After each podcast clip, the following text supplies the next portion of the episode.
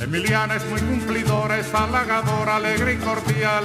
Emiliana no se demora y en la colada siempre es puntual. Si no fuera por Emiliana nos quedaríamos con las ganas de tomar café, de tomar café, de tomar café, de tomar café. Sentido contrario.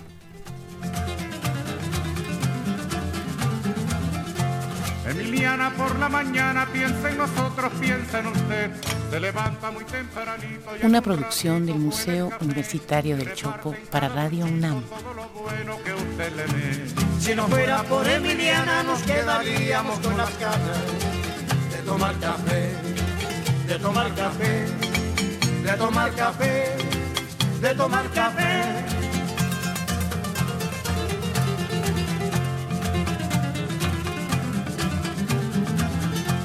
Emiliana es como una hermana que nunca, nunca dice que no. Emiliana tiende su mano a cualquier hermano trabajador. Su sonrisa es como la brisa por la mañana en que alumbra el sol. Si no fuera por Emiliana nos quedaríamos con las ganas de tomar café, de tomar café, de tomar café, de tomar café. Sentido contrario.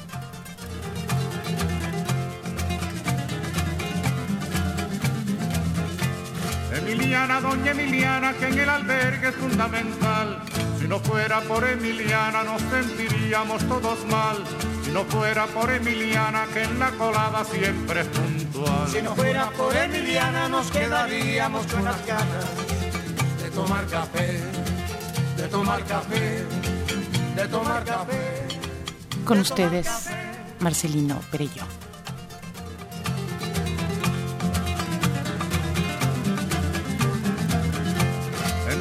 Emiliana ya es de avanzada, se lo ha ganado con su sudor. Yo la aplaudo con entusiasmo, con alegría y con calor. Emiliana como cubana es un ejemplo y es un honor. Si no fuera por Emiliana nos quedaríamos con las ganas de tomar café, de tomar café, de tomar café, de tomar café.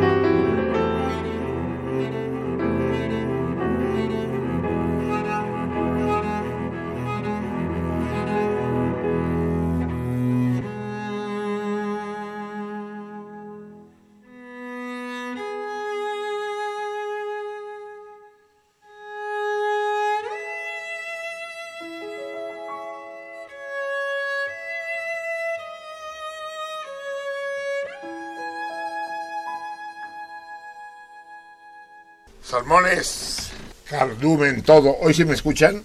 Espero que no. Fíjense que la semana pasada, cuando no nos escuchamos, el programa salió mucho mejor.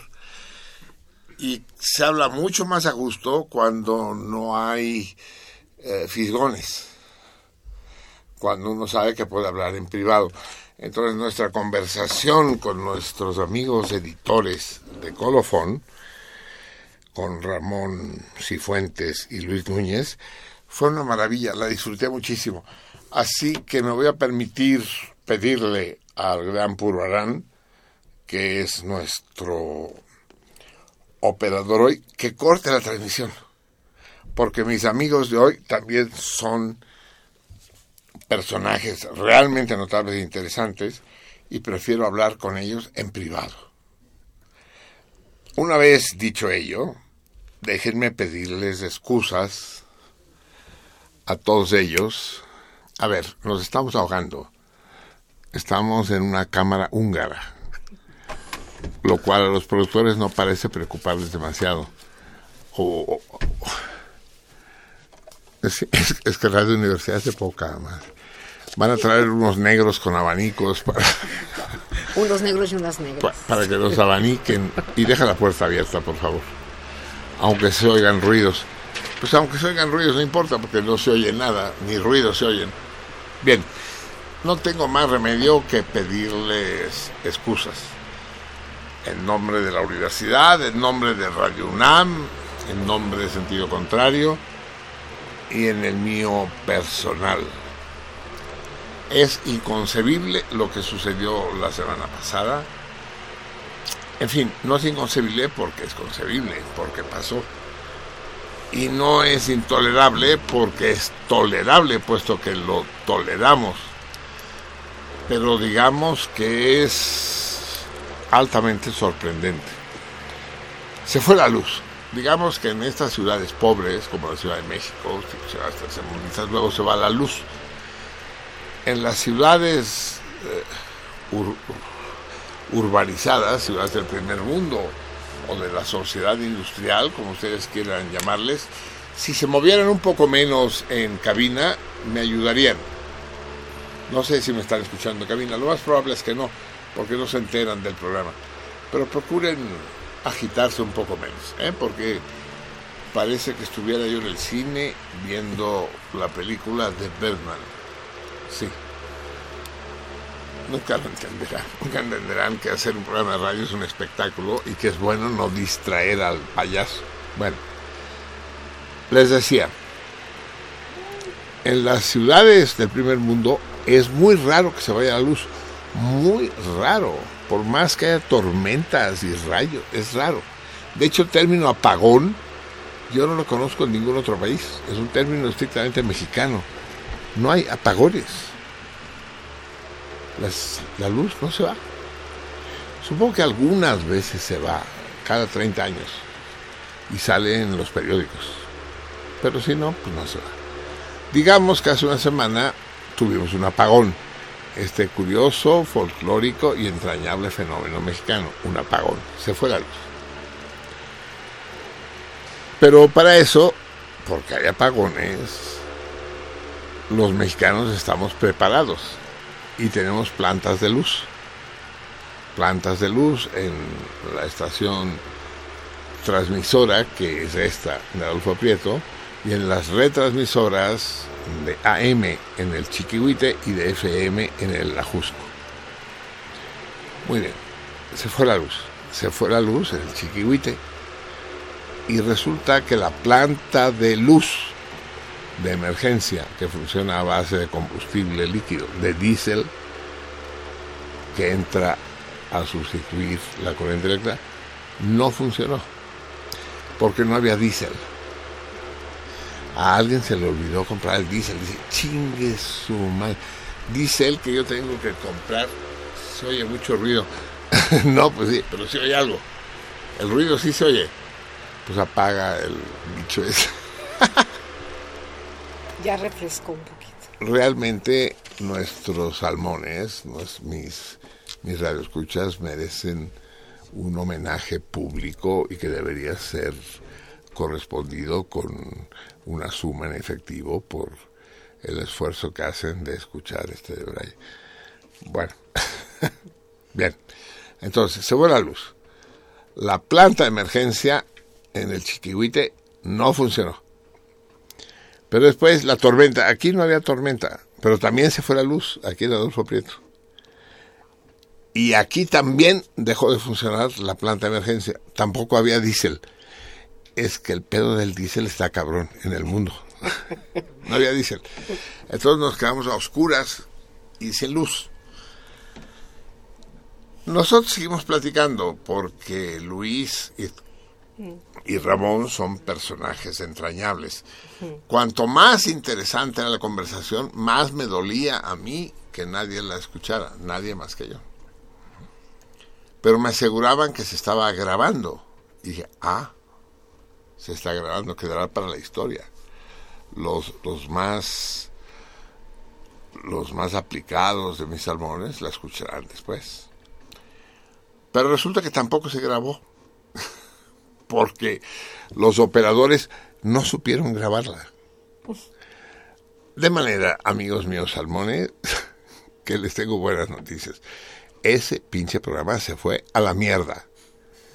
Queda en el anonimato de la historia. Ni ustedes ni nadie podrá escucharlo nunca. Y mi conversación con Ramón Cifuentes y con Luis Núñez fue una conversación estrictamente privada, de las cuales, de la cual algunas veces les contaré cosas, pues.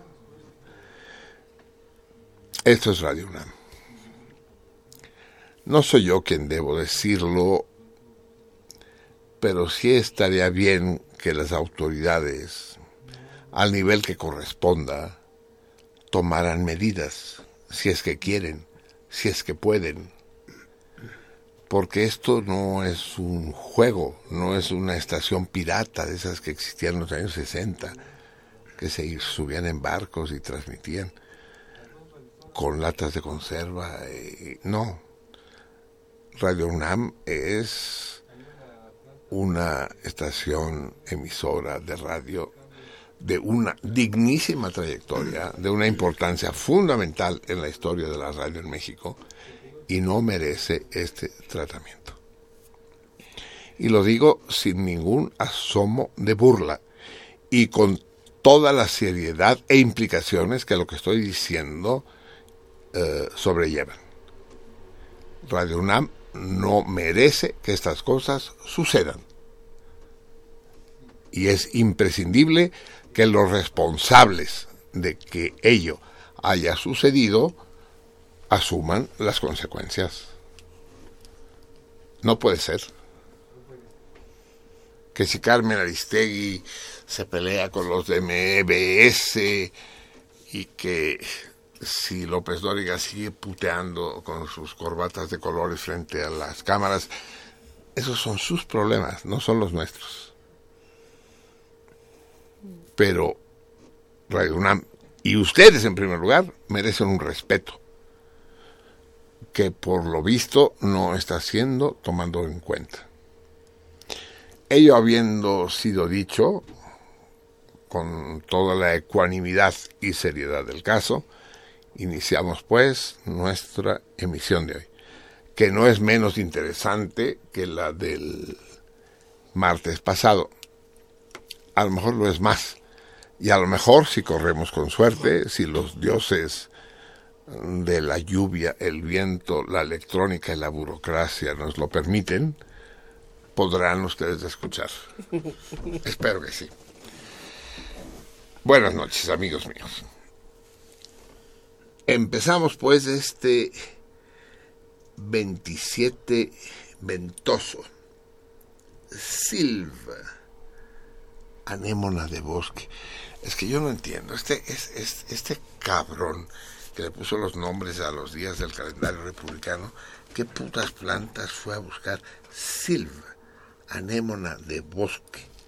Y además es tóxica.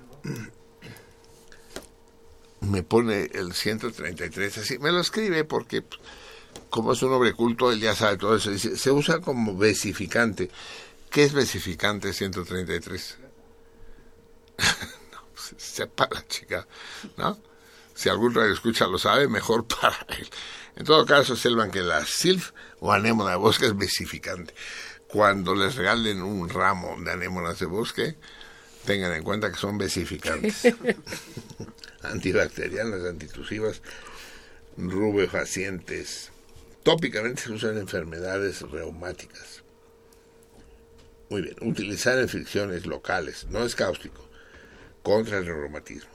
Como las otras anémonas, la anémona de bosque es tóxica. 200 miligramos de anemonima son suficientes para provocar la muerte de un animal de 10 kilos. Pesen cuanto pesen a su gato. Y si ven que pesa 10 kilos o menos, no se les ocurre, no se les ocurra darle silv, anémona de bosque, porque a la chingada al gato.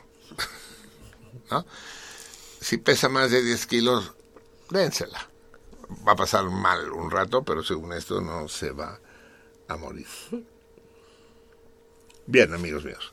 Les decía, hoy tenemos un programa muy especial, un programa que yo hace años que esperaba.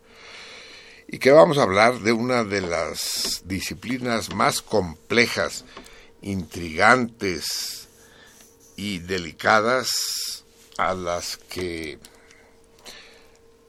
no sé si el pensamiento humano, no digo la ciencia porque eso discutiremos hoy, la ciencia contemporánea se ha dedicado. El psicoanálisis. Ya el hecho de que hablemos de psicoanálisis es fundamental, es importantísimo. Pero además el programa promete ser particularmente atractivo porque los psicoanalistas que están frente a mí son mis enemigos, son mis adversarios. Ustedes saben que los psicoanalistas son como los trotskistas. Es, es decir, existen 37 grupos de practicantes del psicoanálisis que se odian y se combaten los unos a los otros. Como los trotskistas, pues. Eso lo he sufrido yo mucho. Cada quien tiene su propia visión, su propia lectura, su propia interpretación. No puedo decir mis amigos, mis enemigos, mis queridos enemigos frente a mí, pertenecen a una ya añeja institución psicoanalítica mexicana que es el Círculo Psicoanalítico Mexicano, fundado ahí por los años 60, supongo, por un personaje importante en la historia del psicoanálisis en México, que fue Armando Suárez.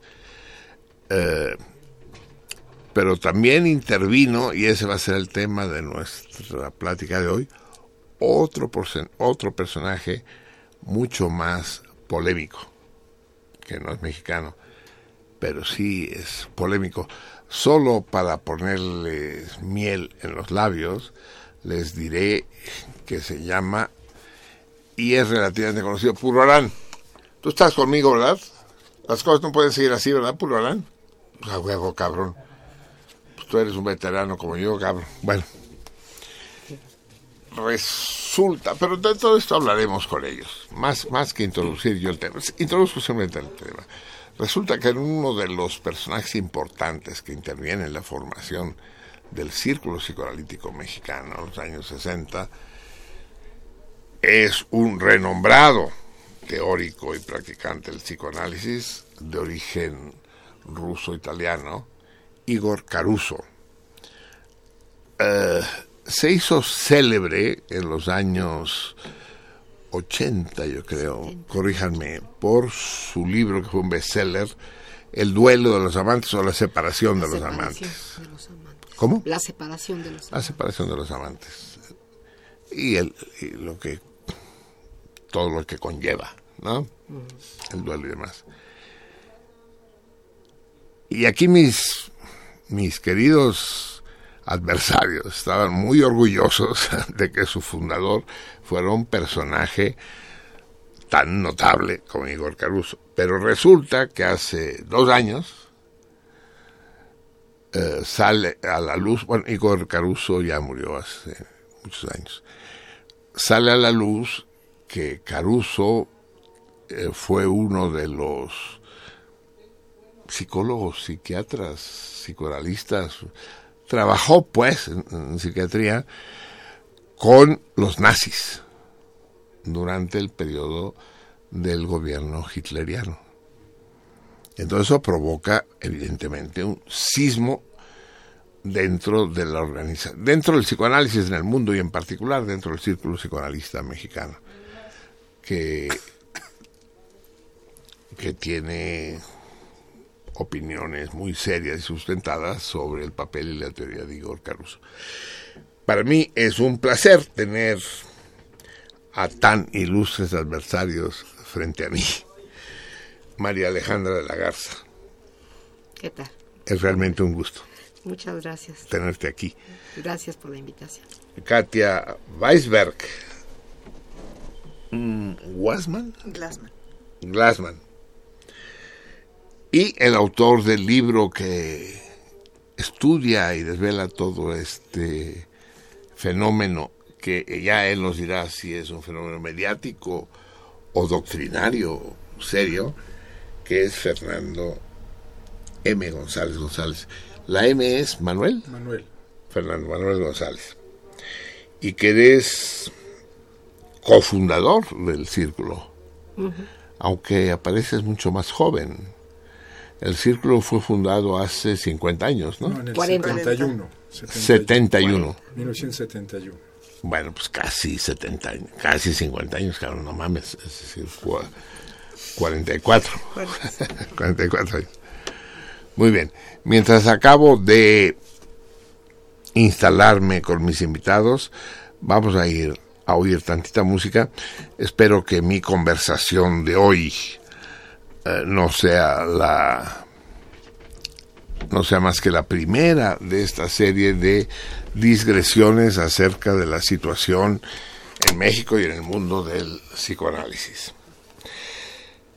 Ya que hablamos de psicoanálisis, pues no podemos no hablar de Freud, el padre, el gran Sigmund, este barbudo psicótico que se le ocurrieron todas estas ideas que han trastornado la cultura universal, no solo, no solo la historia de las perturbaciones mentales.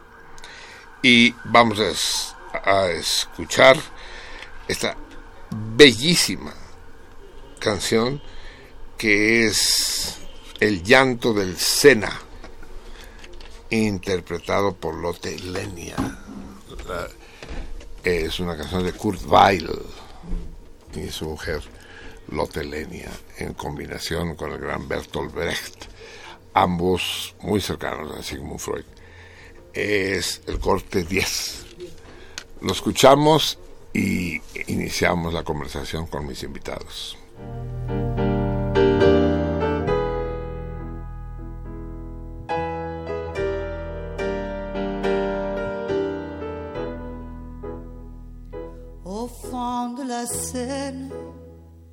Il y a de l'or, des bateaux rouillés, des bijoux, des armes. Au fond de la Seine, il y a des morts. Au fond de la Seine, il y a des larmes. Au fond de la Seine, il y a des fleurs, de vases et de boue. Elles sont nourries au fond de la Seine. Il y a des cœurs qui souffriront trop pour vivre la vie. Et puis des cailloux et des bêtes grises l'âme des égouts, soufflant des poisons, les anneaux jetés par des incomprises, des pieds qu'une hélice a coupé d'outrons.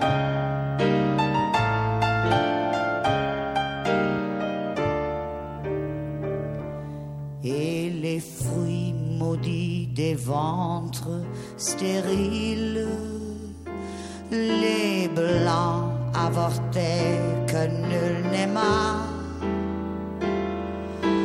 les vomissements de la grande ville au fond de la Seine, il y a cela. Ô Seine clémente, où vent des cadavres, feuilles de limon, fleuve des déchets, sans fanat ni affre, chanteuse berçant la morgue et les ponts. Accueille le pauvre, accueille la femme, accueille l'ivrogne,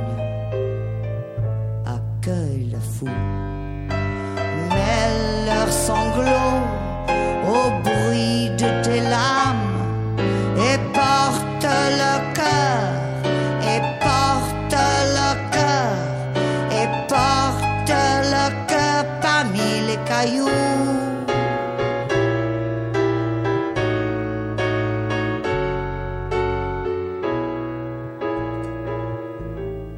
Au fond de la Seine, y a de l'or, des bateaux rouillés, des bijoux, des armes. Au fond de la Seine, il y a des morts.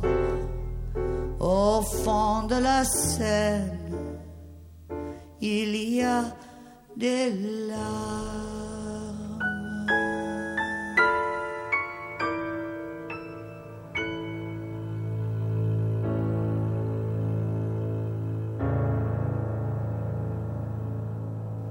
Lenia, una mayor, maravillosa, incomparable, irrepetible colaboración de estos dos alemanes antinazis, Bertolt Brecht y Kurzweil. Como antinazi fue Sigmund Freud. Sigmund Freud no era propiamente alemán, era vienés, austriaco, y siempre ha habido un problema, y que si los austriacos son o no son alemanes. En todo caso, él se pintó de colores cuando el nazismo empezó y fue a dar a Londres, donde falleció. Vamos a empezar a hablar, pues, del tema que nos ocupa. Igor Caruso no era alemán ni austriaco. Su nombre devela su origen ruso y su apellido su origen italiano. Y en 1970, en 2012 se produce este escándalo. Es un escándalo el que uno de los emblemas del círculo psicoanalítico mexicano se descubra que haya colaborado con los nazis. Dime, Fernando.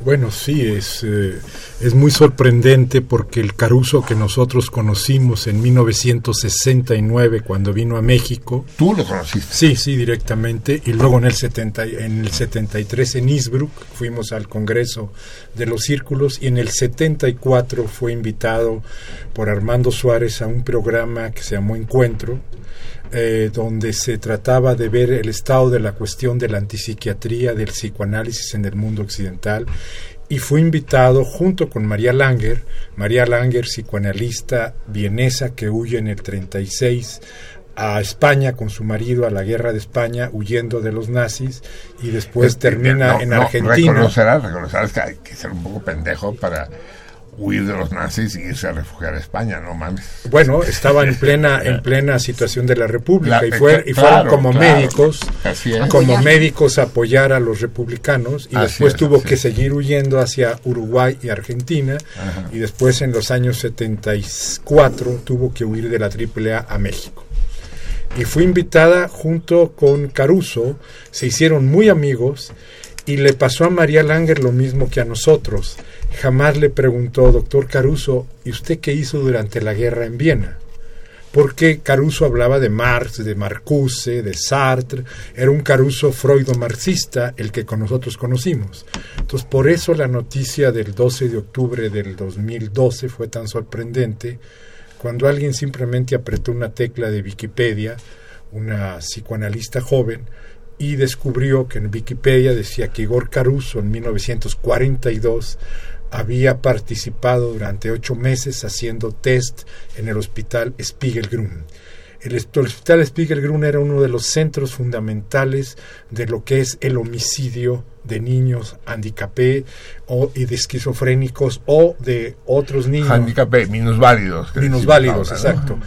Entonces eh, Caruso que no era psicoanalista sino era un psicólogo que había estudiado en Bélgica y había hecho su tesis de doctorado sobre, sobre la ética de los, de los niños, o sea, sobre la ética innata en los niños, probablemente no extendió su reflexión a la ética en los adultos en ese punto y contribuyó a hacer la eh, hacer 100 test mínimo que provocaron la que en algunos de los test llevaran directamente a matar niños.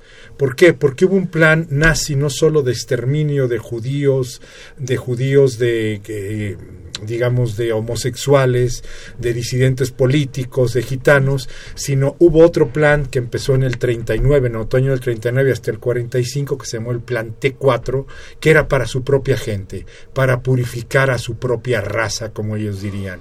Y en este plan entró Caruso es un drama para él y es un drama sobre todo para los niños y para los que ah, contribuyó a matar. más, que para las víctimas, para los que sobreviven, ¿no? Para, bueno, para los que sobreviven, los padres que no exigieron para nada que mataran a sus niños. Y eh, el hecho es que Caruso iba hacia Bélgica a, a reunirse con sus padres. Sus padres le avisan de que está lleno de nazis Bélgica y entonces tiene un cuñado nazi para su mala suerte que les dice vénganse a Viena, yo te consigo trabajo en la universidad, porque él era doctor en psicología. No le consigue el trabajo en la universidad y directamente entra en el Spiegelgrun, o sea, entra en el corazón de la masacre desde el primer día. Y el drama de este hombre, Spiegelgrun, Spiegelgrun era el hospital era el hospital más importante en Austria para la exterminación de los propios. En Alemania había como 10 centros. De los niños handicapados. sí, de los, de los niños minusválidos, esquizofrénicos. El plan era cualquier niño que consideremos que no es útil ni para trabajar ni para estudiar, lo matamos. Así es. Ese es el plan. A ver, vamos a hablar un poco de este punto. El libro que acaba de publicar Fernando y, y, que algunos de ustedes tendrán el placer y el privilegio de recibir, se llama Igor A. Caruso, Nazismo y Eutanasia. Eh, ya saben cuál es nuestro sistema. Cerca del final del programa, yo diré la sílaba ya, y en ese momento podrán hablar por teléfono eh, tenemos dos libros, estos son los menos menos del nuestro invitado de hoy y que hablan de este terrible, porque sí es un drama, ¿no? Es un, una tragedia.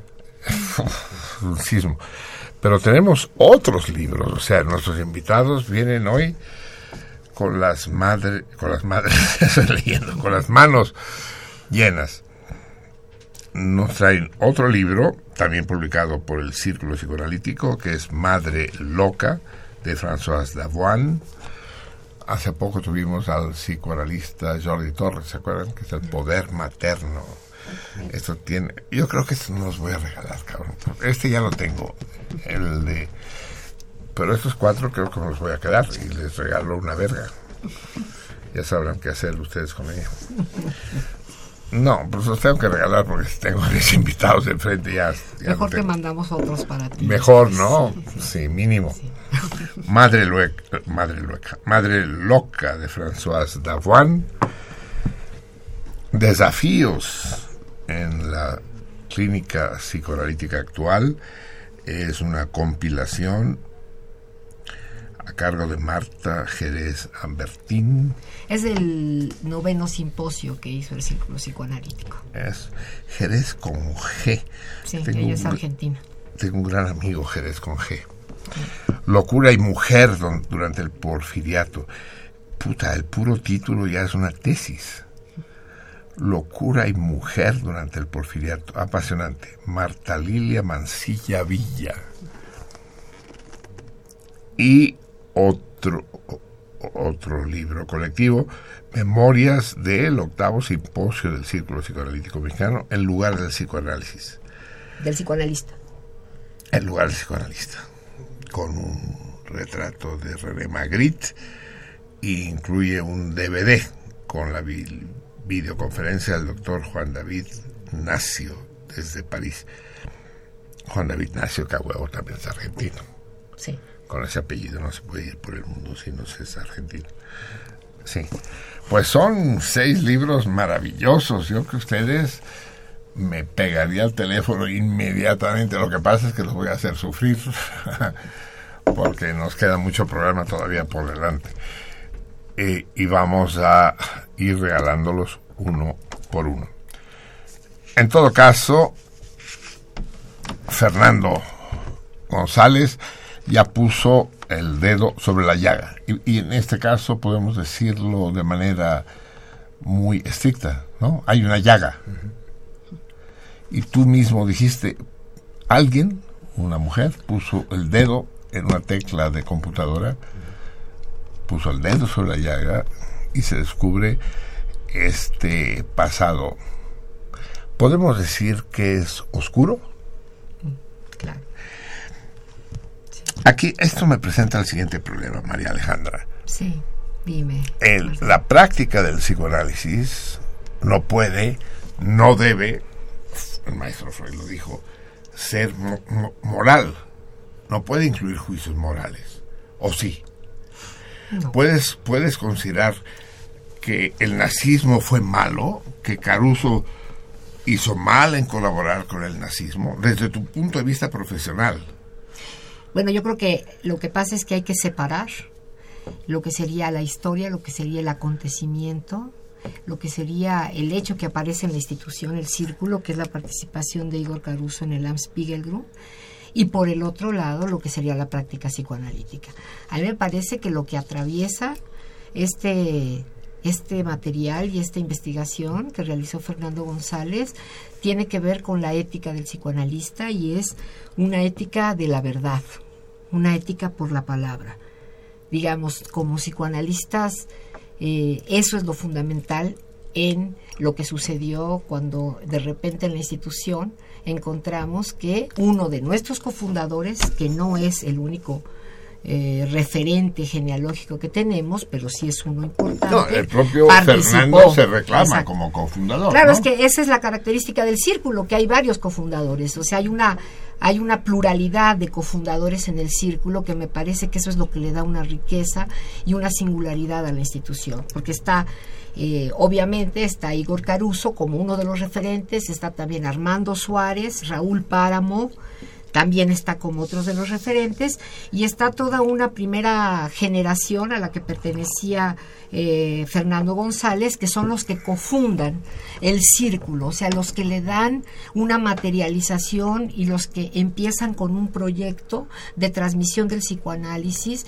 Fernando González, Juan Diego Castillo, Ana María Camarena, este, ¿De transmisión Patricia y de Escalante. práctica o de solo de transmisión? De transmisión y de práctica. O sea, es un grupo que estuvo trabajando durante ocho o nueve años con Armando Suárez y con Raúl Páramo, leyendo asiduamente textos de Freud, también leyendo mucho lo que serían Caruso. autores franceses, sobre todo a Freud y autores franceses. Lacan. Ca- no, sí, Lacan, claro, porque además, este, eh, como lo explicará también Fernando González, eh, este Armando Suárez, cuando trabajó en siglo XXI, digamos que fue el que promovió la traducción de los escritos de Lacan y es la primera Así es. publicación que tenemos de los escritos de Lacan en México y en América Latina, que precisamente quien lo traduce es Segovia. Tomás Tomás Segovia. Segovia. Así es.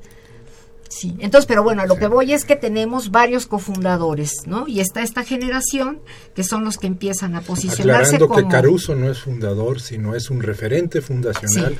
pero no él, es- él- él no es fundador. Él no es fundador. ¿Vivió en México, Caruso? No, no, él es vienés, vino a México en el 69, un congreso internacional de grupos alemanes, propiamente fromianos, eh, eh, carusianos, etcétera, eh, de Mitscherlich, y vino en el 73, eh, invita- en el 74 invitado por Armando Suárez al programa, entonces, y Y vino en 69 también. 69 exactamente. al- Vino al en espe- 69, luego en 72 y luego en 74. sí.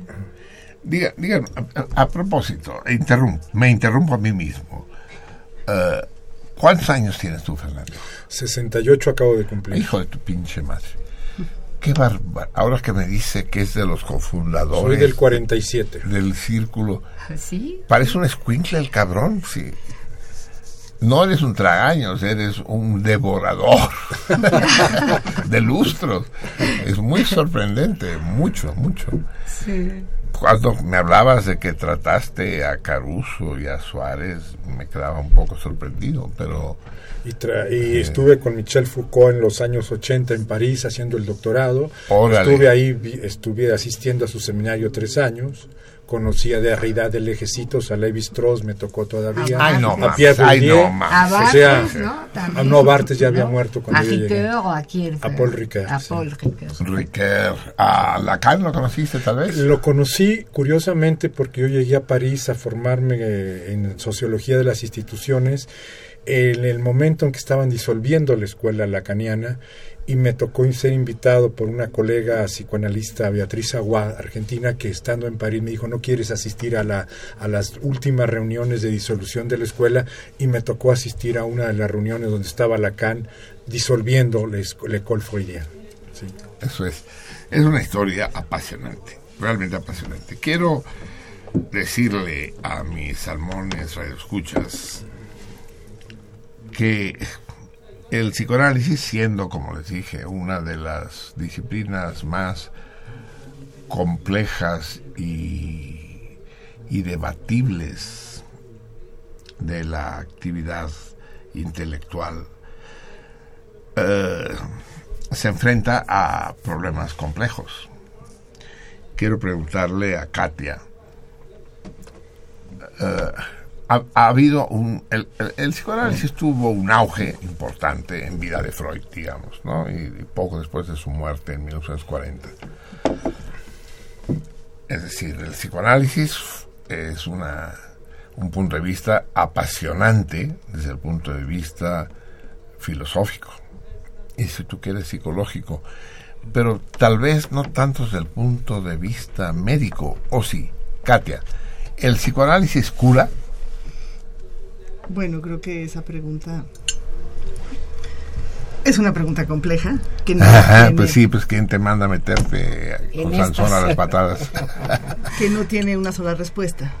¿no? Este, de entrada tendríamos que preguntarnos qué quiere decir si cura o si no cura. Así es. Eh, esa sería una primera respuesta. Creo que una segunda respuesta es que habría que preguntarle a los propios analizantes. Analizante es el te- un término lacaniano el que usa Katia, es lo que los psiquiatras, psicólogos y muchos supuestos psicoanalistas llamarían paciente, ¿no?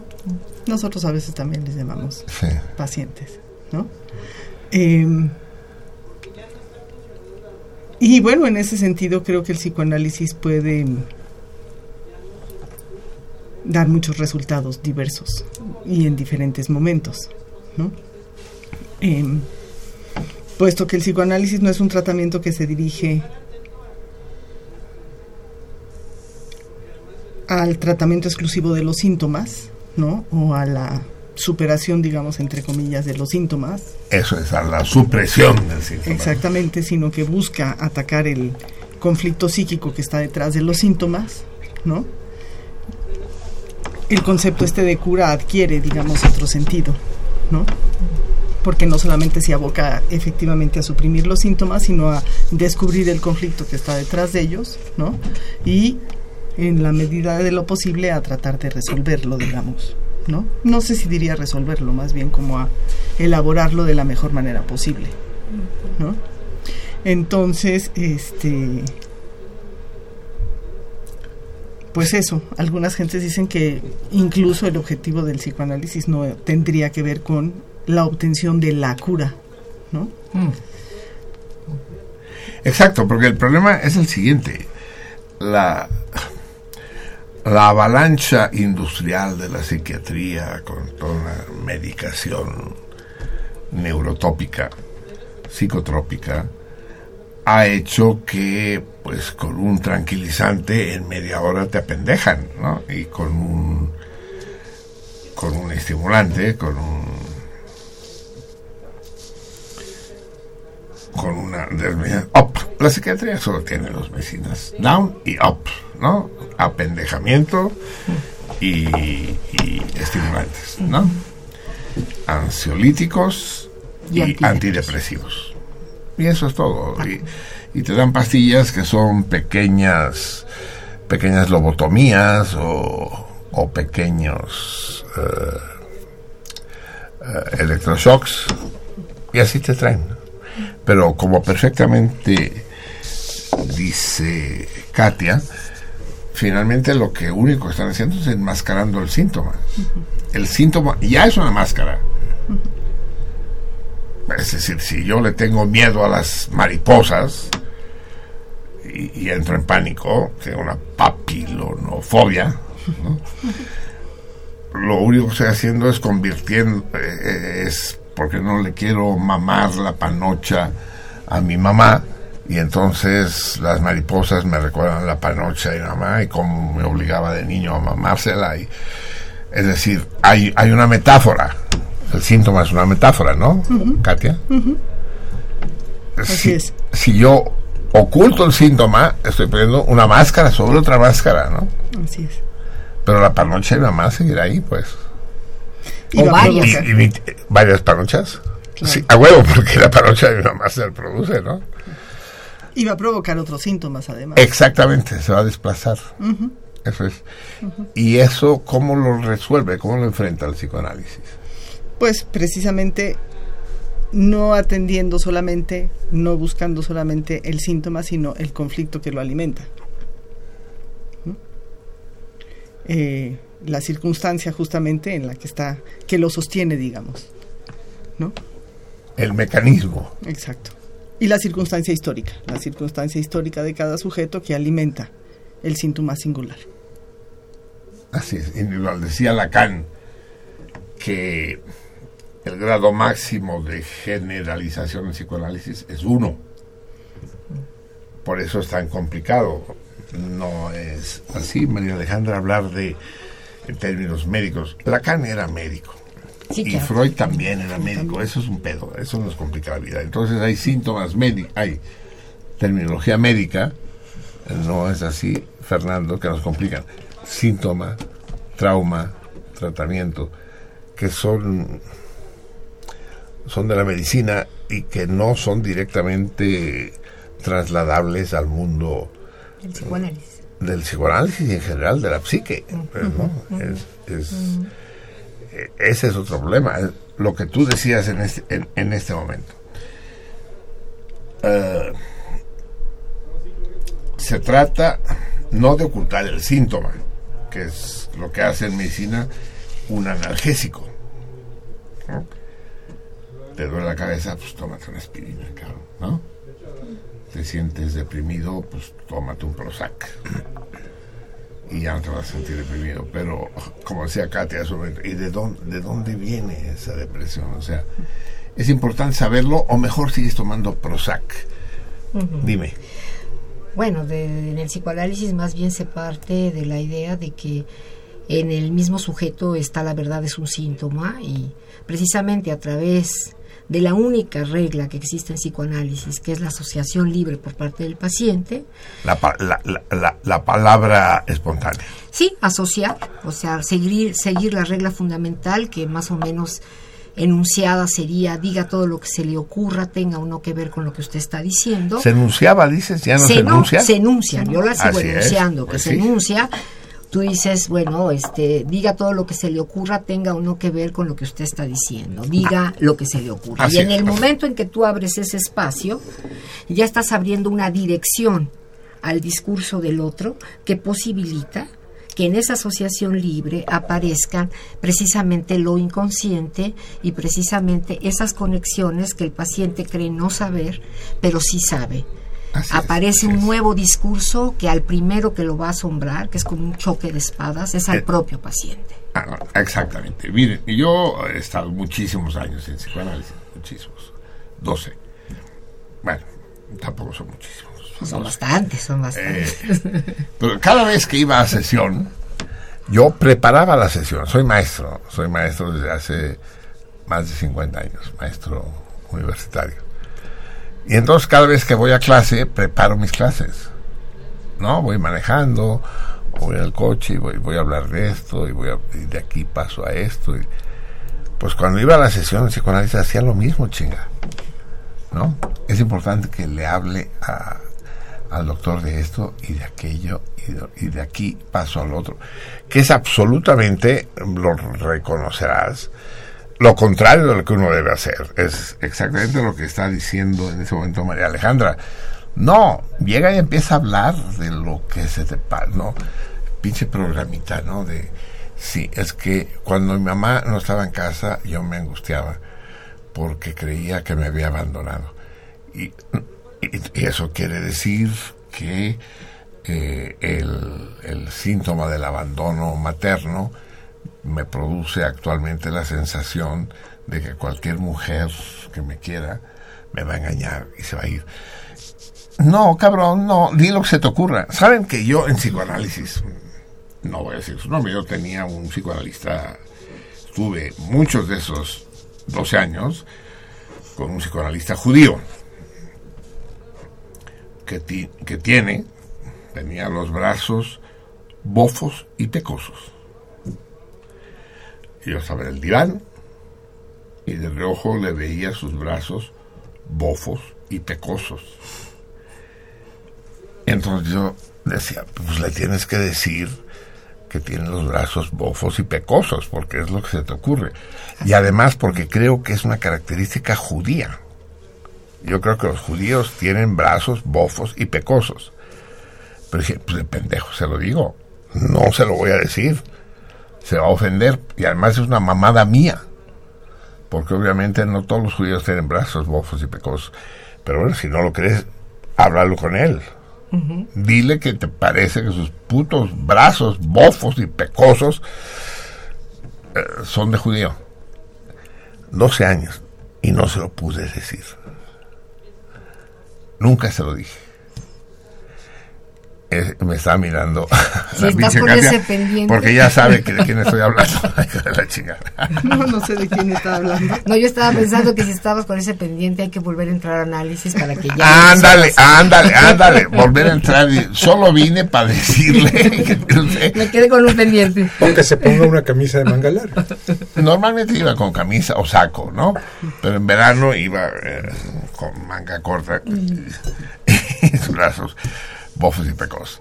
Esta conversación se anuncia larga y suculenta, amigos míos.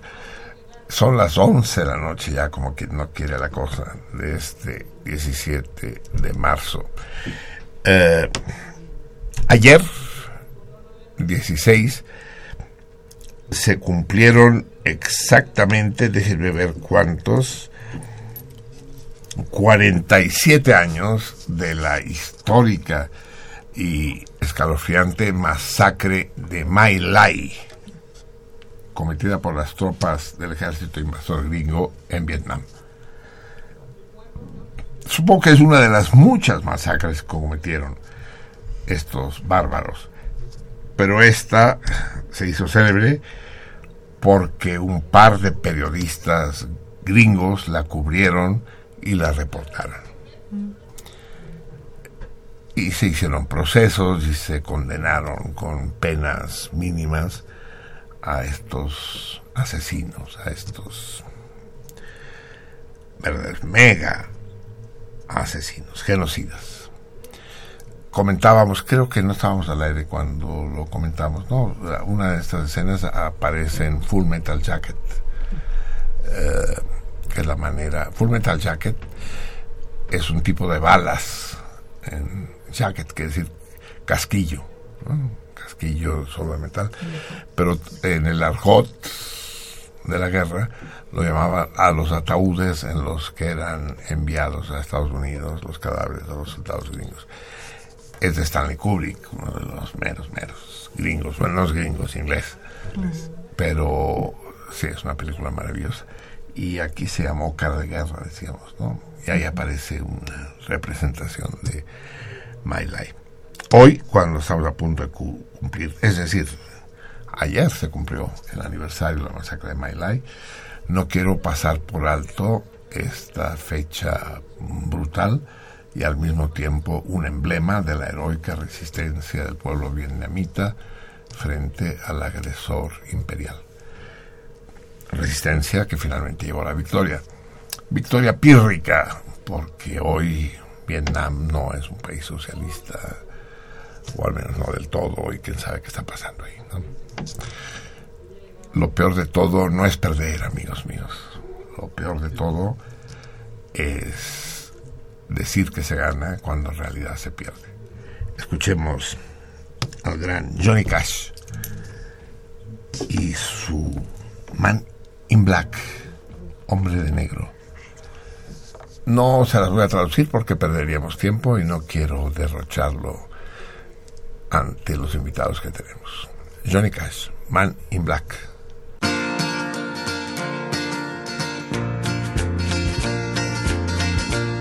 Well, you wonder why I always dress in black. Why you never see bright colors on my back.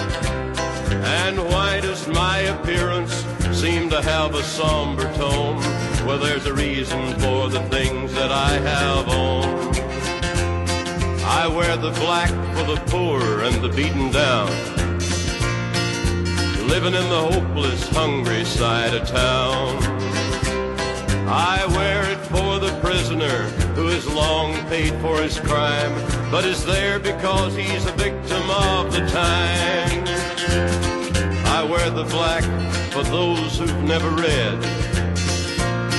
or listened to the words that Jesus said about the road to happiness through love and charity. Why you think he's talking straight to you and me?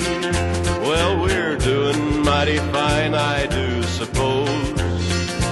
In our streak of lightning cars and fancy clothes. Just so we're reminded of the ones who are held back. Up front there ought to be a man in black.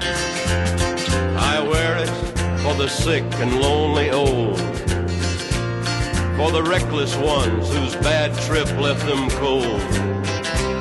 I wear the black in mourning for the lives that could have been. Each week we lose a hundred fine young men. The thousands who have died, believing that the Lord was on their side. I wear it for another hundred thousand who have died, believing that we all were on their side. Well, there's things that never will be right, I know. And things need changing everywhere you go. But till start to make a move to make a few things right, you'll never see me wear a suit of white. Oh, I'd love to wear a rainbow every day and tell the world that everything's okay. But I'll try to carry off a little darkness on my back till things are brighter. I'm the man in black. Participan acá, este, junto con Fernando, eh, tres compañeras del círculo que escribieron tres trabajos en torno a lo mismo que escribió Fernando. Entonces esto hace que sea una publicación que tuvo efectos en la institución para ir simbolizando este acontecimiento que de repente Simbolizando amenazaba, quiere decir en el digiriendo.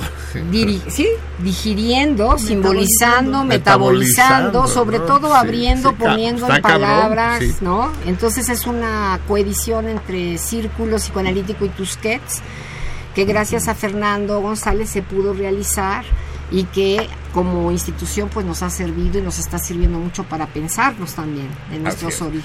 Recuerden que dentro de unos minutos, amigos, dentro de unos 20 minutos, yo voy a decir el ya que va a abrir esta carrera vertiginosa en las en la que los ganadores, los que van a hablar por teléfono, porque quiero que sepan que desde que el programa tuvo que acortar su horario, antes duraba tres horas, entonces recibíamos llamadas en directo. Pero como ahora solo dura hora y media, no tenemos tiempo, porque entonces yo ya no podría hablar, hablarían los putos radioescuchas solo. Eh, pero en casos especiales como este, sí, sí les los invitamos a llamar y que se ganen estos libros magníficos. A ver, vamos a hablar tantito, Fernando. Nazismo y eutanasia. Te decía hace un momento, yo creo que tu título está equivocado. Primero porque Caruso fue un cantante, no un psicoanalista. El gran Caruso, ¿no? No, no por eso, sino porque quiero discutir contigo la propiedad. Es un, un libro bellísimo. ¿eh? Me quedé hipnotizado por esta portada, esta, es- esta serie de antorchas en el suelo formando un, un esquema muy atrayente y enigmático. Es muy bello. Bueno, lo leeré, volverán ustedes y lo discutiremos una vez que eh, los radioescuchas y yo mismo lo hayamos leído. ¿Les parece? Perfecto. Hacemos el compromiso desde ahora. Bien. Pero el término eutanasia, a menos que tú me lo expliques, me parece inapropiado, porque yo tenía entendido que los nazis, pues nunca practicaron la eutanasia. Esto que dijiste tú hace rato, que explicaste, es lo que se llama eugenesia. Es decir, eh, ¿quién tiene derecho a nacer? Los niños con síndrome de Down, los, los- los- Débiles mentales. los- sí, los au- autistas, los ciegos, los cojos, los pues, se mueren precisamente porque eh, debilitan no solo a, a la raza aria, debilitan a la raza humana, ¿no? Entonces ellos proponían que solo vivieran los bien dotados, pero eso es eugenesia, no es eutanasia. ¿Había eutanasia también entre los nazis? Es decir, la eutanasia es, es un gesto humanitario de ayudar a morir a quien ya no tiene posibilidades de sobrevivir.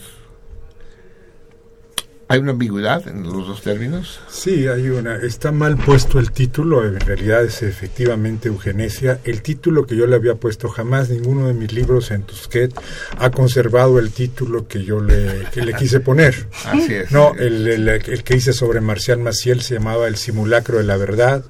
Pusieron Marcial Maciel, los legionarios de Cristo.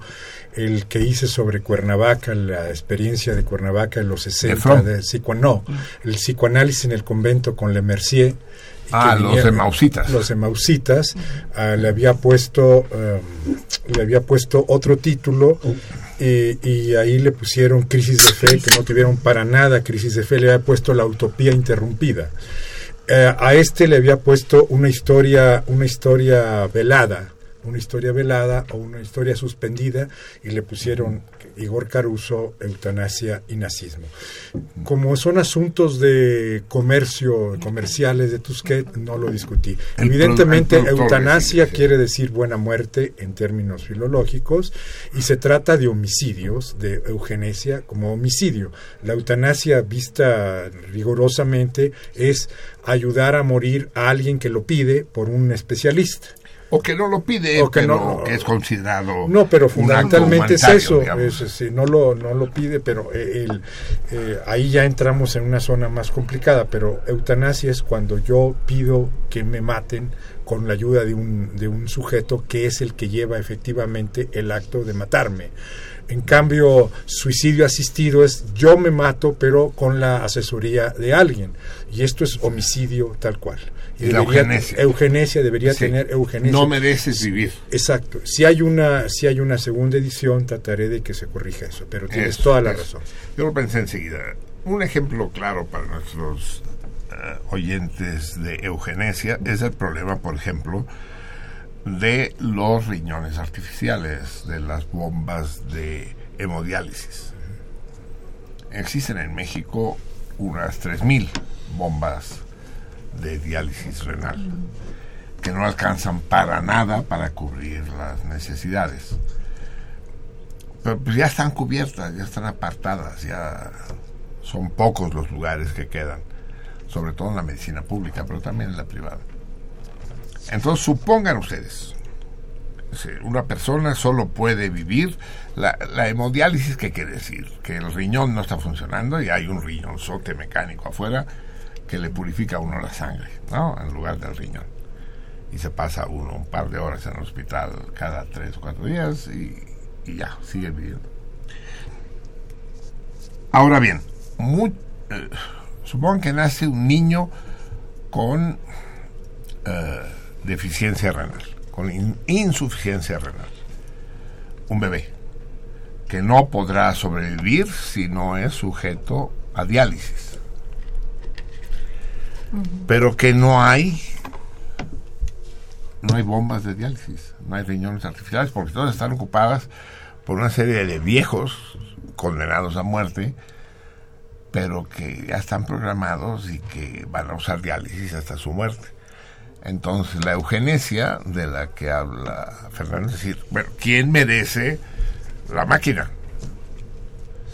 El pensamiento nazi, digamos, el que diría, pues al mejorcito, pues, ¿no? Al, al más sano, al, al, al más proclive a, a desarrollar características eh, humanas, genéticas más favorables, ¿no? Vale madres si el viejo tiene más dinero. Y eso me lleva a plantearles la siguiente pregunta, a ti particularmente, Fernando. Es, desde el punto de vista ético del que hablaba Alejandra, ¿es condenable la eugenesia? ¿Es condenable que exista una política para decidir quién merece la diálisis? ¿O seguimos como hasta ahora, que es el que tiene más dinero, el que llegó primero? No, bueno, a mí me parece lamentable la injusticia que hay ahí, digamos, de, que el, que tiene más dinero, el que tiene asegurado ciertas relaciones, tiene asegurado, por ejemplo, la diálisis y el pobre se friega de entrada. Entonces, digamos, hay un sistema extraordinariamente injusto. El caso es que en, esta situación, ahora que podemos definir por el DNA, que en, ese tiempo no funcionaba, eh, no había, eh, que En podemos ese decidir tiempo quiere decir en tiempo del el nazismo. tiempo del nazismo, quién nace o quién no en los primeros tres meses, digamos, antes de que se forme el feto y que se forme el sistema nervioso, decir, bueno, este viene mal, muere o no muere, pero decir, voy a matar a alguien que ya está vivo, que está ahí en vivo y en directo, lo voy a matar porque es alguien que que simplemente es un defectuoso que no merece vivir y no lo va a hacer gastar al Estado nazi, no va a ser educable y todo. Porque tiene pie equino, digamos. Es exactamente, y, y lo mato, es terrible. Eh, sabemos que hay casos de, de niños eh, down, etcétera, que va a llevar eh, todo un esfuerzo de los padres, de los que lo acompañan, extraordinariamente serio. Pero hay gente que está dispuesta a jugársela por eso. A huevo, a huevo, a huevo, a huevo. por esos hijos y a decir yo lo quiero y así y así me hago cargo. Pero, pero no, no, no hay un problema de culpa ahí. Eh, Puede haber un problema de culpa, pero la culpa no invalida que yo me quiera hacer cargo. En cambio, ah, eso que dices es interesante. pero desde el otro lado, decir yo lo mato, yo decido y punto, y, y- y ni siquiera les aviso a los padres como hicieron estos. O sea, hazme un diagnóstico para terminar de, de, de calibrar a quién mato y a quién no, porque los psiquiatras no tenían un método científico, entre comillas, que eran las, las mediciones, las, las escalas de, de, de- de los test que sabía hacer Caruso y su directora, que era, él era ayudante de una psicóloga que sabía, que tenía las escalas. Eh, ¿El test sobre recién nacidos o, o niños mayores ya? Nos se- test sobre ir, ir, ir midiendo le- entre la edad cronológica y la edad mental y poder calcular esto ya no esto no va hay una desproporción hay que matarlo al año dos años tres años dependiendo porque cuando llega Caruso va a estar haciendo test no solo con los recién nacidos sino los que ya están ahí que tienen incluso siete ocho nueve años y lo ponen a hacer test y él decide con sus escalas a quién sí y a quién no y ahí pongo algunos diagnósticos que la doctora Evelyn List sacó de la municipalidad de Viena hechos por Caruso que son diagnósticos donde dice este niño eh, no, no puede ser educado este niño es un esquizofrénico grave que sabía que diciendo eso lo iban a matar irremediablemente y Era, estos era una condena a muerte. era una digamos. condena literalmente a muerte. Lo dramático es que en un test de este tipo, Binet Simón, etcétera, con las escalas, hecho en otro contexto, lo más que implicaría es decir, este niño no va a entrar a esta escuela, no está en posibilidades de entrar a esta escuela, pero sí en aquella. Aquí implicaba una condena de muerte. Este tipo de diagnósticos. Ese es el Tan drástico. como Así eso. era, así tan drástico como eso. Entonces es verdaderamente una tragedia, una tragedia que después alguien que no era psicoanalista, después de la guerra, forma el Círculo Vienés de Psicología Profunda en el 47 con exnazis o con simpatizantes del nazismo Que habían sobrevivido. que habían sobrevivido y tampoco lo sabíamos. Se puede ser psicoanalista después de haber, de, cuando no se era, después de haber vivido estas experiencias, haber participado y después crear un círculo psicoanalítico vienés con estas características con nazis. ¿Cómo escuchaba Caruso a agentes que le contaban, fíjese que mi padre fue asesinado en Auschwitz? ¿Cómo, a ver, en la asociación libre que hablábamos hace rato con Alejandra, diga, no importa qué, asocie lo que se le ocurra. A ver, cuénteme, asóciame, asocie. Así que mataron a sus padres, cuénteme. O alguien que dice, fíjese que a mi hijo lo mataron en la Segunda Guerra Mundial porque estuvo en el hospital tal, y Caruso diciendo, asocia, asocia, por aquello de que un psicoanalista no hace juicios morales. Es todo un problema. Es todo, es todo un problema. Eh, ¿cómo, cómo se enfrenta Alejandra uno a este problema? Bueno, aquí en Eh. el caso, en el caso concreto de, de, de- de Igor Caruso, plantea Fernando preguntas importantes, dignas de ser Preguntas, pensadas. pero no plantea respuestas. No, porque ahí la cuestión es cómo es, y, y llegó a suceder algún caso en Brasil que fue denunciado. En algún momento se descubrió que alguien posicionado Torturaba, en el lugar de psicoanalista había sido torturador. Eh, Entonces, ¿cómo es torturador nazi. Torturador, no, No, torturador eh, eh, en de los militares de brasileños los en los militares 60. brasileños en, la- dictadura en- en los 60, que es una situación similar y se posiciona como psicoanalista. ¿Hasta dónde puede posicionarse como psicoanalista alguien que fue torturador?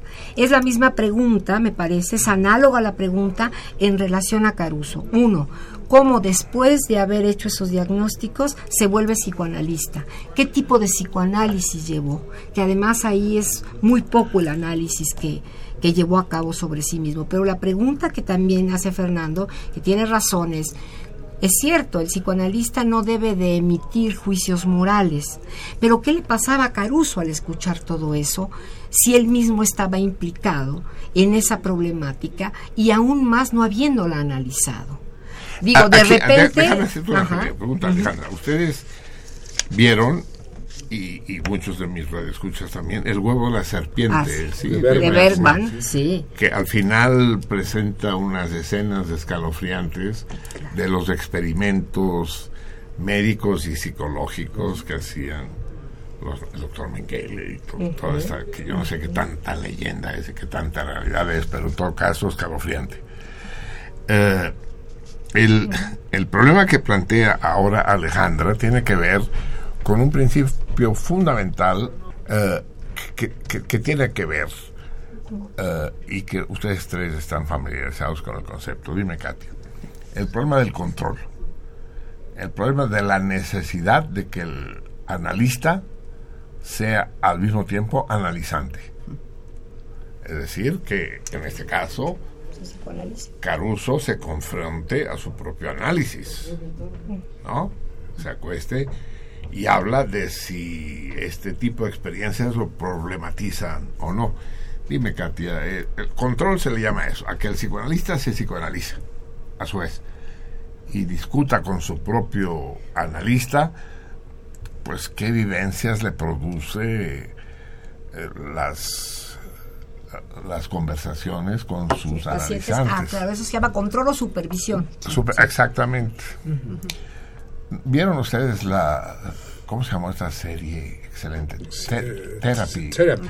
O Therapy. in therapy. In Therapy. In Therapy. ¿Cómo se Therapy. llamó en español? Le pusieron En otro terapia. nombre. En terapia. ¿Sí? Y además el guion lo hace el hijo de El este, guion García ya es un remake de una, de una serie israelí. Israelí, israelí, Sí. sí. que se llama Sí. Y la, y la hijo, en, en americano la hizo el hijo de... El hijo de García García Márquez. Márquez. Puta, qué lío, cabrón. ¿Qué tendrá que ver? Ahora sí que y, eh, García Márquez y el Cien en Soledad con el Mossad y con, en fin, con, con los campos de concentración. en fin, pero dime, eh, Katia, eh, ¿qué tanto es importante la opinión del psicoanalista en un, en un, en un proceso de análisis? Eh, que el, el psicoanalista tiene que conseguir que el analizante, que el, que el paciente hable, diga. Eh, ¿Qué tan importante es que el psicoanalista emita juicios? Apruebe, condene, aconseje. ¿Qué tan importante? ¿Eres, eres psicoanalista clínica? Sí.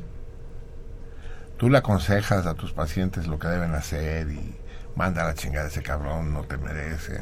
No. Habla más fuerte que no te van a oír. No, no, porque de lo que se trata justamente, como decía Alejandra hace rato, es de que el paciente o el analizante descubra su verdad, Que lo descubra él. que lo descubra él, ¿no? Entonces, pues no, por eso no hay juicios morales, no hay consejos, ¿no? No hay dirección, ¿no? Por eso el análisis es tan largo también. Porque quien A está veces, tirado en el sí. diván tiene que ir descubriendo, tiene que ir creando su propio camino. Si yo le digo qué hacer, o si yo le doy un consejo, ¿no? Eso no sería lo que él haría, sería lo que yo haría puesta en su lugar. Exactamente. Te proyectarías. Claro. Y entonces no estaría permitiendo que él encontrara, digamos, su camino a seguir. Así es, ¿no? Que, que él descubriera, en su, en- reeditara su propia historia, ¿no? Finalmente. O la recreara, digamos. Así ¿no? es, así es. Es un problema casi cinematográfico el psicoanálisis, ¿no? De a ver, agarra la modiola, revisa las escenas y suprime unas, acomoda otras, eh, intercala otras, ¿no? Así es. es entonces, eh, Alejandra, ¿tú reniegas de tu padre Caruso? Ah, chinga. Así como, así como lo dices, renegar, más bien, Así lo dije, más así. bien asumo que uno de los referentes institucionales de la, sí, uno de los referentes de origen de la institución que ahorita presido, ya voy a terminar de presidir dentro de cinco meses, Pero seguirás perteneciendo. Pero o seguiré vas- perteneciendo. O, vas a salirte de la institución debido no, no, no. al escándalo Caruso. No, no, porque mi posición no es que es ni, ni que disolviéndose la institución se vaya a resolver el problema, ni partiendo de cero y cambiándole de nombre, ni tampoco saliéndome. A mí me parece que ahí este lo que lo que me, me, produce, lo que me produjo el acontecimiento, sí fue una revoltura de estómago muy fuerte. Dije, ¿qué va a pasar? ¿Qué va a pasar en el círculo? ¿Qué vamos a hacer con esto? Y poco a poco, cuando se fue discutiendo y hablando, este, lo fui asumiendo como uno de nuestros referentes, pero uno, pude ubicar que no es todo el círculo, es decir, Igor Caruso no cubre al círculo psicoanalítico en su historia y en su origen. Entonces, este, más bien eh, me parece que no se trata de renegar o de decir somos culpables, como también lo menciona Fernando de lo que hizo Caruso, no somos respons no somos culpables de lo que hizo Caruso, pero sí somos responsables de lo que digamos expliquemos y de la mirada que tengamos asumiendo lo que hizo Caruso. ¿Qué es lo que vamos a pensar sobre eso? Nuestra mirada, de eso sí somos responsables. De su juicio final. Amigos, nos tenemos que ir. Obviamente, como me lo tenía, quedan más cosas por decir en ese momento que las que había al principio. Pero espero volverlos a tener pronto aquí y que sigamos con esta discusión apasionada. En todo caso, una última pregunta a Fernando. ¿Qué te llevó a ti a hacer este acto? ¿Es, es un acto de contrición? No, es un acto ¿Por de... qué no te hiciste pendejo y, y dijiste, "Ya, Porque no es así. Fernando. Katia? que no podíamos hacernos pendejos. Eso era justamente lo que no podíamos hacer. Y además esa fue, perdón, ya me metía. Métete, tú métete, mujer. Esa era además, creo que ese era nuestro compromiso institucional, ¿no? Y sobre todo fue un fue un compromiso institucional y fue un compromiso personal llevado desde el principio conducido por Fernando y por toda la gente que trabajó con él, que hicieron un trabajo tremendo de investigación, de traducción, de en el que estuvo involucrada gente del círculo a muy diferentes niveles. ¿no? Gentes que todavía no, no son miembros activos y que han sido formándose, este, que han estado participando de diferentes maneras. Participó mucha gente este, convocadas por Fernando, ¿no? Este, no podíamos hacernos pendejos. Tal vez el psicoanálisis no hace juicios, este, no dirige, no da consejos, pero tampoco nos hacemos pendejos, ni a nivel personal ni a nivel institucional. Y Fernando nos llevó, creo, haciendo una investigación muy precisa por una vía de una verdad que nos pudo llevar a muchos de nosotros a descubrir la verdad de cada uno, pero teniendo en cuenta una investigación histórica muy seria, ¿no? Que nos llevaba a todos, a cada uno de nosotros, a posicionarnos personalmente frente a lo que sucedía de una manera y a la institución también. No podíamos hacernos pendejos. Ese sí era un compromiso, ¿no? Que estuvo establecido desde, el principio, ¿no? Hay que ver qué es lo que pasó, ¿no? Hay que investigar qué es lo que pasó y cada quien hará con eso lo que pueda, pero de entrada hay que verlo. Alejandro. Yo nada más quería mencionar, agregando a lo que decía eh, Katia, que estando Fernando y yo en un proyecto de reapropiación de la memoria del círculo psicoanalítico, aparece este acontecimiento y Fernando se empieza a hacer cargo de él. ¿Por qué? Porque se ve directamente implicado. O sea, hay una implicación de él como investigador en este trabajo que creo que es importante mencionar. Como cofundador y como primera generación, le tocan todos estos hechos. ¿Fuiste de cómplice de Conrad, Fernando? No, no, no, de cómplice en qué sentido. Es decir, eh, eh, seguiste sus líneas, te hiciste, te hiciste sordo o quisiste ignorar este episodio. No, pero para nada, o sea, lo, al contrario, este, en cuanto me enteré, el día que me enteré yo estaba haciendo una investigación, iba a entregar un libro, estaba comprometido con Tusquet para entregar un libro sobre la ultraderecha católica en México, los tecos y los yunques. Interrumpí mi investigación, que ahora estoy retomando, para hacer esto, porque esto me irrumpió. Esto me irrumpió como, yo digo que es como mi macielazo, pues yo había hecho el libro de Marcial Maciel donde me dieron el archivo secreto vaticano sin yo pedirlo y me vi enfrentado a tres archivos inéditos y trabajé.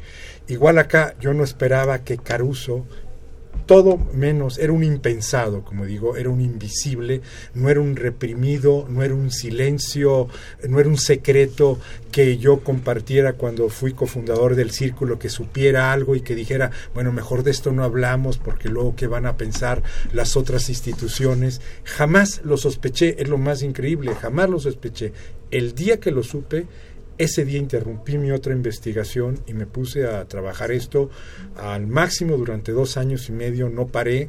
Fui a Viena, entrevisté a la hija de Caruso, fui con la historiadora que se metió al archivo de Viena y me hice traducir textos, etcétera, y no podía dejar de hacerlo porque uno es psicoanalista en el diván y trata de no emitir juicios, pero si Caruso me hubiera llegado a análisis y me hubiera empezado a hablar, fíjese que yo trabajé en el Spiegelgrund y yo sé lo que es el Spiegelgrund, nada me impide preguntarle y qué tipo de experiencia y, y, qué tipo de experiencia hizo.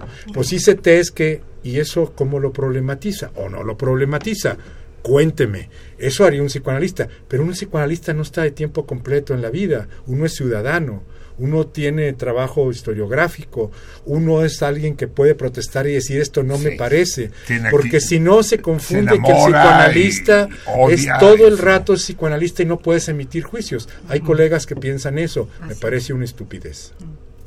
Y a nivel institucional no se podía permitir una cosa como esa. Tampoco hacemos un juicio aquí. No se puede hacer un juicio porque el primer, el primer juzgado y el primer testigo a quien tendríamos que preguntarle una serie de cosas, pues, ya, no está. Muerto. Claro. Ya no está. Y, tampoco es el plan de juzgar, ¿no? No, trato de decir qué pasó y esto que pasó digámoslo digerirlo lo, más digerirlo simbolizarlo. y cómo nos afecta eh, tener un, un, referente fundacional que no es el único.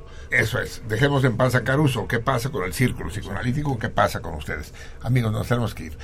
De hecho nos tenemos que ir hace cinco minutos fue una emoción tenerlos aquí, fue una provocación tenerlos aquí también. Esta conversación obligatoriamente tiene que continuar. Vamos a regalar los libros. Saben ustedes que tenemos los seis libros, les repito los títulos. Dos son Nazismo y Eutanasia de Fernando González, Madre Loca de François Lavoine, Locura y Mujer durante el Porfiriato de Marta Lilia Mansilla, El lugar del psicoanalista, con todo el DVD, que son memorias del simposio del Círculo Psicoanalítico, y Desafíos en la Clínica Psicoanalítica Actual. Vamos a regalarlos por el orden que ustedes llaman, en el orden que los mencioné. A partir de ese momento, ya. Bien amigos, apro aprovecho para hablar un poco de la correspondencia. de la correspondencia ya no tenemos tiempo, chica. Pero del, del torito tampoco. Bueno, es que no tenemos tiempo de nada. Eso me pasa por invitar a pinches personas interesantes. Tenemos que invitar a gente de hueva, Miri, para, que, el tiempo, se nos haga largo. Sí, el teléfono, el teléfono en cabina, ya lo saben ustedes mejor que yo es el 55 36 89 89. 55 36 89 89. Y si llaman de fuera de la Ciudad de México, fuera del país o fuera del planeta, es el 01800 50 52 688. 01800 50 52 688. Para los familiares de Igor Caruso, la llamada es gratuita. amigos míos, nos vamos. Recuerden, el, torito vamos a mantenerlo vigente, porque pues, no hay manera de cambiar el torito. Entre que no pasan al aire los programas y cuando pasan al aire es peor porque se dicen cosas demasiado interesantes. El, torito sigue siendo el mismo. Ya hay varias respuestas. Eh, díganme cuál es el nombre más común en México, el nombre masculino más común en México. Nombre y dos apellidos. ¿eh? Sin duda no es Les puedo dar pistas. No es Katia Weisberg Glassman. No, no es el más común. A partir de ahí encontrarán otros. Escríbanme, escríbanme amigos, no me dejen solo, que me deprimo y acabar en manos de cualquier reductor de cabezas de estos hijos de la chingada. 211, aparato postal 21111 de México, Distrito Federal. Eh, me, me escriben y díganme cosas, contéstenme el torito, gánense. Ya están respondiendo, supongo, ¿no? A los a los toritos. Vamos a escuchar un pedacito muy chiquito, porque no tenemos tiempo de más, del gran Raymond, de este enorme cantante catalán. Tendremos que hablar de Cataluña y de qué chingados está pasando en ese país que vive una encrucijada importante. Nos vamos, salmones queridos. No tengo el que sea. Sí. Nos vamos. Eh, querida María Alejandra, espero que nos sigamos viendo muy a menudo. Claro que sí, muchas gracias. Katia, es un placer haberte tenido a ti. Muchas gracias. Y Fernando, eh, espero que muchos de nuestros radioescuchas, no solo los que ganen el libro ahora por teléfono, lo adquieran, lo lean y lo discutamos. La cuestión del psicoanálisis es fundamental. La polémica, como bien sabe es eh, psicoanálisis o ribotril. ¿No? Y Yo prefiero el ribotril. lo tiene claro. Tiene claro. Muy bien, amigos. Nos despedimos con Raymond. No me falle la semana que viene, Salmones. Tendremos una conversación probablemente mucho menos interesante que la de hoy, pero no se pueden tener siempre invitados de esta categoría. Los beso, los abrazo.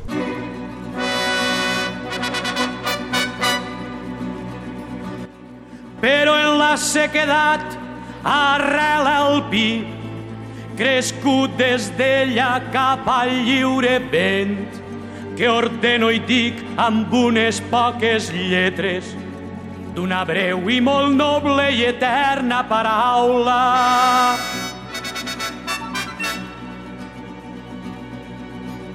M'alço del tronc damunt la vella mar, ombrejo i guardo el pas del meu camí. Reposa en mi la llum i en calmo hi ha la nit. Torno la dura veu en un roquer del cant.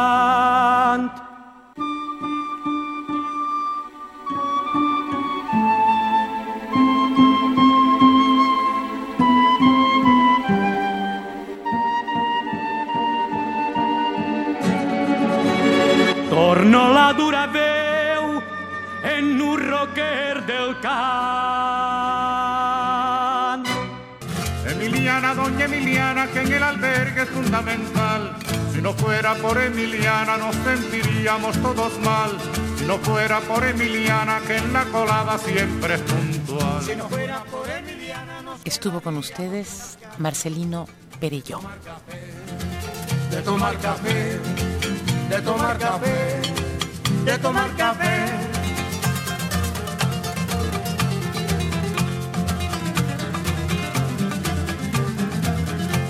Emiliana ya es avanzada, se lo ha ganado con su sudor. Yo la aplaudo con entusiasmo, con alegría y con calor.